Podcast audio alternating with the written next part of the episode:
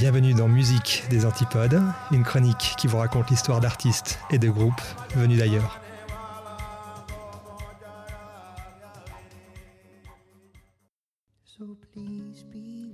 Cette semaine, on va parler d'un artiste australien emblématique, à la fois pour son style musical et pour ses engagements politiques. Je vais vous parler d'un certain Xavier Rudd. Alors s'il fallait résumer ce musicien, on pourrait le décrire d'une part par son look de surfer bagos, mais également par son style artistique. Xavier Rudd est un homme orchestre. Sur scène, il trône derrière tout un attirail d'instruments. L'homme manie simultanément la guitare, le stompbox, le djembé, les percussions et l'harmonica. À lui tout seul et par son énergie, Xavier a l'aura et la présence d'une fanfare au complet.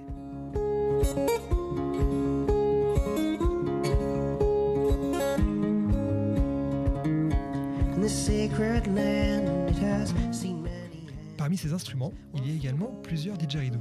Car ce qui est intéressant chez Xavier Rudd, ce sont ses origines.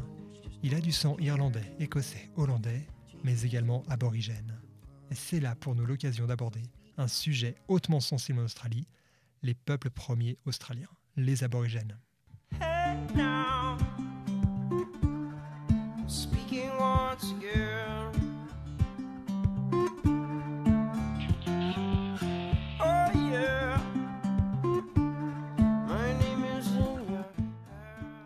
Quelques mots déjà pour vous présenter ce peuple indigène. Les aborigènes d'Australie forment la population autochtone du pays, les premiers habitants de l'île continent. Ils sont arrivés par l'Asie il y a environ 50 000 ans, et de fait, ils peuvent se targuer d'avoir la culture vivante la plus vieille au monde. À la base, ce sont des chasseurs-cueilleurs. Les aborigènes vivent en forte connexion avec leur environnement à travers un système clanique et totémique. Leur croyance est régie par le temps du rêve, cette période précédant la création du monde, dont la créature mythologique du serpent arc-en-ciel occupe une place centrale.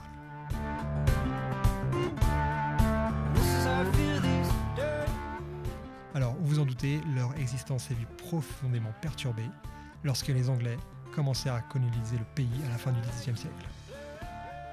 La population aborigène fut décimée par les maladies apportées par les colons et par les exactions perpétrées par ces derniers.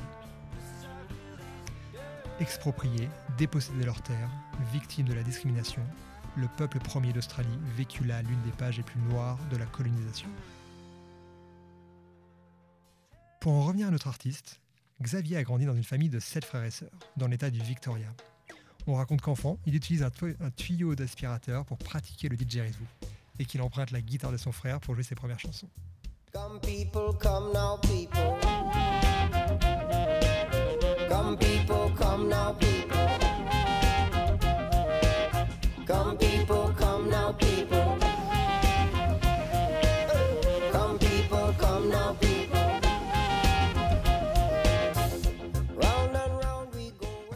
Lycée terminé, il s'embarque dans un voyage initiatique de 9 mois aux îles Fidji. Et quelques années plus tard, il part voyager et se produire au Canada. Il s'inspire alors des peuples premiers hawaïens et amérindiens et enregistre ses premiers titres. Pendant les décennies 2000 et 2010, il ne sortira pas moins de 8 albums.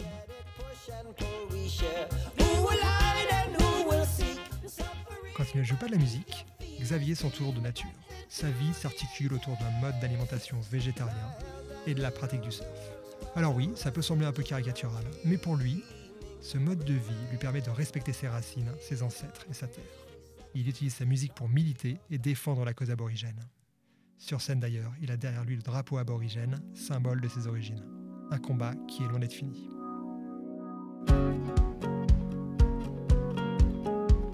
C'est tout pour aujourd'hui. Rendez-vous la semaine prochaine pour un prochain voyage. On to nothing. Broken dreams and broken chords. Running on empty, losing sleep. Oh, it's true, I've earned these cracks upon my feet.